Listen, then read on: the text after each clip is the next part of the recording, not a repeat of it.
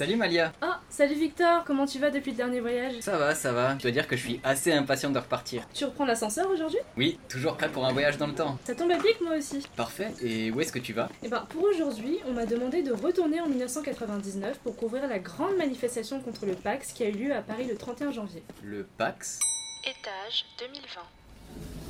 Oui, ce sont les initiales pour le pacte civil de solidarité. Et grossièrement, c'est le nom donné aux unions civiles qui lient deux personnes non mariées. Étant donné que ces unions ont été légalisées la même année au Québec, il sera vraiment intéressant de mettre ces deux évolutions en perspective. Ça m'a tout l'air d'être une période riche en avancées sociales. Oui, surtout que la première juge noire et française sera également élue à la Cour de Québec. 1999 est vraiment une année d'ouverture. Eh bien, en parlant d'ouverture, je me rends aussi à Paris pour le Salon du Livre. Le Québec est en effet l'invité d'honneur de l'événement dans le cadre du Printemps du Québec en France. C'est une belle actualité culturelle, dis donc. Oui, et c'est pas tout d'ailleurs parce que ensuite je prendrai l'avion pour aller dans la ville de Québec pour observer une fresque dessinée par un collectif français. Eh ben c'est parti dans ce cas. Ce qui fait que Fac, représentation québécoise. la francophonie. fac que Communiquer en français. c'est tu correct? Fac, Protection de la langue française. Fait que- Différence culturelle. fac. Québécois! Tout est correct. On sait que vous êtes québécois parce que vous êtes heureux. Peux-tu croire, on est à Paris Fac Donc je vais répondre en français. Je me réjouis de pouvoir continuer ces échanges avec vous. Étage 1999. Nous sommes le 31 janvier 1999, à une année seulement du siècle nouveau et de son mariage pour tous. Partout dans Paris, les rues s'embrasent. Un texte de loi a été adopté il y a un mois de cela à l'Assemblée nationale pour instaurer le PAX, soit le pacte civil de solidarité, permettant à un couple de s'unir civilement, qu'il soit du même sexe ou de sexe opposé. Cette proposition, qui doit être encore débattue dans le courant du printemps 1999 au Sénat, est déjà très mal accueillie par l'opinion publique française, et en particulier celle religieuse et conservatrice. Il y a effectivement une peur de voir s'ébranler le modèle familial traditionnel tel qu'il a toujours été connu. Et aujourd'hui, pas moins de 100 000 citoyens français sont descendus protester dans les rues de la capitale, répondant ainsi présent à l'appel à manifester du collectif Génération Antipax. Je me trouve en ce moment au milieu de cette foule en ébullition, composée de personnalités politiques, de familles au complet ou de jeunes. Voici leur ressenti à chaud. Nous sommes ici pour nous battre contre cette loi de Pax que nous réfutons totalement car elle vise à créer un mariage bis auquel on va conférer demain les mêmes avantages qu'au vrai mariage, ce qui va détruire la famille.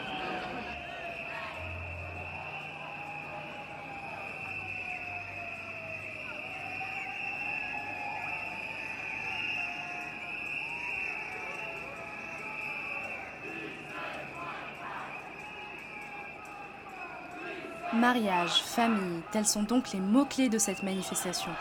Hétérosexualité pourrait aussi être ajoutée à cette liste si l'on se fie à certains slogans ouvertement homophobes brandis par le cortège. L'adoption du Pax semble être effectivement vue comme une menace directe au couple tel qu'il a toujours été socialement accepté, c'est-à-dire composé d'un homme et d'une femme. Au Québec, l'ambiance est totalement différente. 1999 sera une année de victoire et de gain de droit pour la communauté LGBTQ québécoise. En ce sens, trois dates importantes sont à retenir. 6 mai 1999, une loi sera déposée devant l'Assemblée nationale par la ministre de la Justice québécoise de l'époque, Linda Goupil, afin que deux personnes qui vivent ensemble depuis au moins une année puissent être reconnues comme conjoints de fait, et ce, qu'importe leur orientation sexuelle. Par cet acte, le Québec sera la toute première province du Canada à légiférer à ce sujet. 20 mai 1999, les choses se concrétisent petit à petit. Dans un jugement rendu dans le cadre d'une séparation entre deux conjointes de fait, la Cour suprême jugera discriminatoire de refuser des droits à un couple sous le prétexte qu'ils ne correspondent pas à la définition hétérosexuelle qui a toujours été définie dans les anciens textes de loi. Tout couple devra à présent être traité d'une même manière et bénéficier des mêmes droits. De nombreuses lois seront par la suite modifiées, au fédéral comme au provincial, afin d'éradiquer tout vocabulaire hétéronormé. Et enfin, le 10 juin 1999, avec 80 votes pour, 0 vote contre et aucune abstention, la loi modifiant les termes anciens et introduisant la notion de conjoint de fait du même sexe est adoptée à l'Assemblée nationale. De ce fait, les couples de la communauté LGBTQ québécoise pourront jouir des mêmes droits et obligations dont ont toujours bénéficié les autres couples jusqu'à présent. Le Québec devient ainsi le tout premier territoire nord-américain à éradiquer toute notion d'orientation sexuelle de ces textes de loi. Mais ça, bien sûr, personne en janvier 1999 ne le sait encore.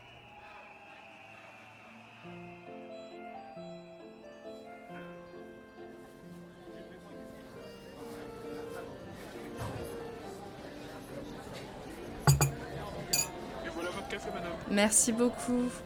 Est-ce que je pourrais avoir le journal d'aujourd'hui avec, s'il vous plaît? Merci.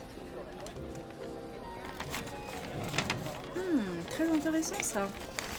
Je suis en train de lire que le 21 avril 1999, la première juge noire est entrée dans ses fonctions à la Cour de justice du Québec.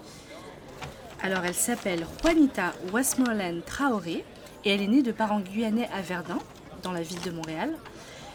Et son parcours comprend de très grandes universités, telles que l'Université québécoise de Montréal, où elle a intégré la faculté de droit, et celle française de la Sorbonne Paris II, où elle obtiendra un doctorat de droit public. Et c'est une nomination qui est un très grand événement pour les femmes magistrates qui, en 1999, sont en grande minorité dans le milieu. Rappelons en effet que sur 264 juges officiants à la Cour du Québec, seulement 49 sont des femmes. Mais c'est également une nomination qui est un très grand bond vers l'avant pour la communauté noire. Et une bonne illustration serait cette affaire. Alors c'est une affaire de course-poursuite d'un jeune noir par la police montréalaise. Et la juge Juanita Westmoreland Traoré, qui sera sur l'affaire, validera l'argument du profilage racial avancé par l'avocat de la victime.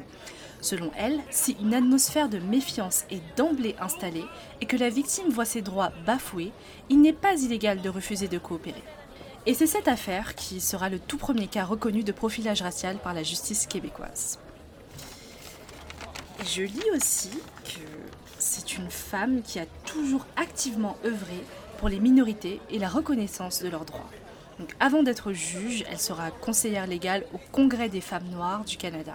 Elle présidera pendant cinq années le Conseil des communautés culturelles et de l'immigration et elle fera également partie du Centre communautaire des Noirs.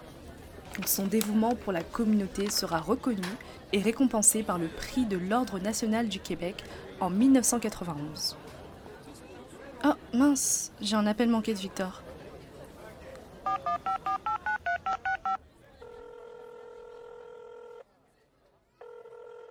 Allô Victor? Alors comment les choses se passent de ton côté? Alors Malia, pour ma part, je suis à Paris pour le Printemps du Québec en France. Et c'est un événement qui a duré trois mois. En fait, différentes manifestations culturelles doivent prendre place dans un objectif, moderniser l'image du Québec en France, sortir du cliché bûcheron cabane à sucre en s'appuyant sur la culture québécoise. Le programme est vaste. Dans les musées par exemple, les expositions liées au thème du Québec sont nombreuses. Sans toutes les nommer, on peut voir une exposition au Palais de la Découverte consacrée à la vulgarisation scientifique. Au Jardin des Tuileries, on trouve de l'art contemporain qui représente l'habitat au Québec. Aussi, des spectacles musicaux québécois seront mis à l'honneur, notamment pour la clôture de l'événement le 21 juin, à l'occasion de la fête de la musique en France. Mais là, je me trouve à Porte de Versailles, au Parc des Expos à Paris. Et par chance, je suis en plein salon du livre. Le 19e Salon du Livre inauguré en fin d'après-midi. Évidemment, pendant la saison du Québec en France, c'est tout naturellement que le Québec est présent comme invité d'honneur. Enfin, pas si naturellement que ça. Parce qu'en fait, jusqu'à maintenant, les invités étaient le Brésil, les États-Unis, le Japon. Autrement dit, c'était à chaque fois un pays tout entier. Par contre, il paraît que la région flamande en Belgique pourrait être invitée en 2003, mais gardez ça pour vous. Le but de l'événement est aussi d'encourager le public français à lire de la littérature québécoise. À la fin du salon d'ailleurs, les visiteurs seront invités à élire l'auteur québécois du salon, et c'est Robert Charlebois, déjà bien installé dans le paysage francophone, qui va remporter ce prix. Certains auteurs québécois invités sur place sont pour leur part ici pour se faire connaître au début de leur carrière. C'était le cas de Maxime Olivier Moutier, auteur québécois présent sur le salon en 1999. Je le retrouve par téléphone parce que lui, évidemment, est resté en 2020. Alors, monsieur Moutier, bonjour. Vous veniez de publier votre deuxième roman à l'époque. Quel était votre rapport avec votre nouveau public français en 1999 Déjà, le public français qui était là était très gentil, mais il s'intéressait à ceux qui connaissaient déjà, donc euh, Félix Leclerc, euh, Robert Charlebois, euh, ce genre de, de- ce genre d'auteurs-là qui étaient déjà des auteurs euh, mythiques. Ben, en fait, on avait été plusieurs euh, Québécois à être envoyés à Paris. Je pense une soixantaine à être envoyés là. Puis, euh, ben, ça s'était bien passé, quoi. Hein? C'était le Québec qui payait le voyage et tout ça. Donc, on est allé. Après, euh, moi, j'avais pas le sentiment que les Français allaient s'intéresser davantage à la littérature québécoise grâce à ça. Mais c'était faut pas s'attendre à ce que tout à coup, euh, le Québec soit mieux distribué en France. Mais quand même, est-ce que vous espériez vendre plus de livres en France grâce à ce salon? Ben, En tout cas, pas pour moi. Après, il y a eu, eu certains auteurs québécois qui, qui ont émergé. Si on pense à Mehdi Arcan, par exemple, ou à Danny Laferrière. Danny Laferrière, comme il a été, euh, comme il a gagné un prix important euh, quelques années après, puis qu'il a été nommé à l'Académie française, il était très connu en France comme écrivain québécois. Mais euh, sinon, il n'y a pas eu d'effet concret. Moi, j'ai été distribué parce que mon éditeur était distribué par Hachette, donc euh, j'avais quelques livres en France, mais ça n'a jamais décollé. C'est le distributeur surtout hein, qui s'occupe de, de, décider de pousser un auteur ou un autre. Je pense que pour avoir un succès en France, soit publié par un éditeur français. Donc, si tu réussis à publier chez Gallimard ou au Seuil, ben, à ce moment-là, tu as plus de chance. Non, tu, tu passes inaperçu complètement. Hein. Puis, euh, on n'est pas les seuls à vouloir être connus en France. Hein. Les Belges aussi, les Suisses aussi. Donc finalement, les retombées pour les auteurs vont surtout dépendre des liens qui vont se créer entre les distributeurs français et québécois pour placer les livres dans les rayons des librairies françaises. Mais peut-être qu'on pourra maintenir ce lien entre lecteurs français et auteurs québécois grâce aux librairies en ligne. En tout cas, les sacs officiels du salon sont imprimés avec une publicité pour Alibabook, qui est un ancêtre d'Amazon racheté par la FNAC, donc un magasin de produits culturels en France.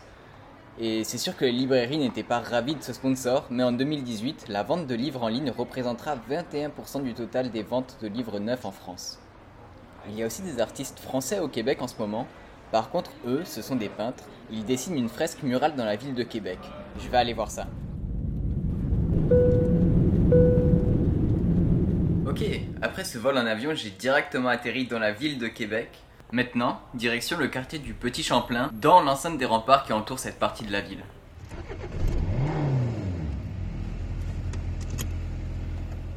Alors devant moi, les muralistes finissent de peindre la fresque des Québécois.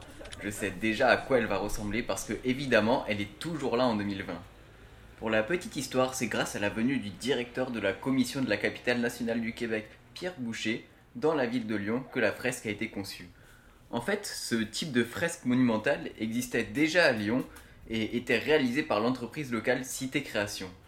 Alors, de cette visite est née la collaboration entre le Québec et la région Rhône-Alpes pour que la fresque des Québécois voit le jour. Oui mais voilà, la fresque qui est en train d'être réalisée devant moi est précise. Déjà, elle prend la forme d'un trompe-l'œil pour se fondre dans le paysage, et pour ce qui est du contenu, elle représente les principaux personnages fondateurs du Québec ainsi que les Québécois qui y vivent encore aujourd'hui. Mais pour nous en parler plus en détail, je vais appeler Monsieur Aline Ben Saïd, chef de projet et gérant de Cité Création à Lyon en 2020.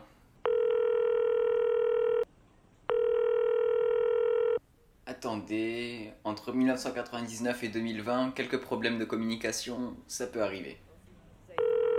Allô? Allô, bonjour Monsieur Ben Saïd, je suis très content de vous avoir après les quelques tentatives et j'ai donc entendu parler de la visite de Pierre Boucher à Lyon. Est-ce que l'histoire de la fresque est vraiment née comme ça? L'histoire, elle naît grâce à la Commission nationale du Québec. Donc le directeur de la commission à l'époque a découvert euh, les fresques qu'on avait réalisées à Lyon. Des, fresques monumentales. Il a été extrêmement impressionné. Où euh, il souhaitait que euh, cette expertise qu'on avait à Lyon puisse être montrée aux Québécois. Intéressant. Et puis cette fresque est peinte en collaboration avec des artistes québécois, mais c'est vous, Cité Création, qui avez imaginé son contenu. Comment s'est passée cette étape? Si vous voulez, pour le mural, il faut comprendre qu'il y a deux dimensions dans un mural. Il y a une dimension euh, politique et il y a une dimension technique. Euh, la dimension technique, c'est savoir peindre sur un mur. La question, c'est qu'est-ce qu'on peint sur ce mur? Donc il y a deux mouvements il y a celui de l'artiste individuel euh, ou peut-être collectif. Et donc le but du jeu, c'est de faire connaître sa propre plastique, son propre, euh, dire sa propre vision du monde. Voilà, ça c'est une philosophie qui, qui est, qui est aujourd'hui bien représentée par le street art, par exemple. Et l'autre philosophie qui est une, une philosophie euh, moins récente que le street art, le graffiti, qui est l'idée que l'espace public n'est pas un espace privé où on poserait des galeries, mais est bien un espace de, débat, de consensus.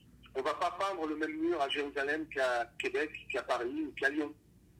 Le contexte est la clé qui détermine le contenu de l'œuvre. Merci beaucoup pour ces précisions, monsieur Ben Saïd. Et sinon, au niveau de l'entretien de la fresque en 20 ans, c'est surtout l'affaiblissement du sol et des dégâts autour de l'œuvre qui sont à surveiller. Mais pas d'inquiétude, des artistes québécois interviendront pour la rénovation d'ici 2021. Bon, il est temps pour moi de revenir en 2020, et je vous tiendrai au courant des rénovations dans les années à venir. Alors ce voyage au Québec, c'était comment? Plutôt calme, enfin plus calme que toi au milieu des manifestations, j'imagine. C'est vrai que c'était quelque chose d'être parmi toute cette foule. D'ailleurs, il y avait du monde au Salon du Livre Oui, beaucoup plus qu'en 1998 qui était déjà une année record. Oh, donc l'événement a vraiment réussi à attirer des touristes. C'était un beau mélange de cultures. Étage 2020. Fac 1999, c'est terminé. Avec à la narration Malia Kunku et Victor Loest, la musique du générique est Valola de Géographeur, avec les ambiances sonores de Headphone Recorder, les extraits d'archives de Lina, et merci à nos invités Maxime Olivier Moutier et Alim Ben Saïd.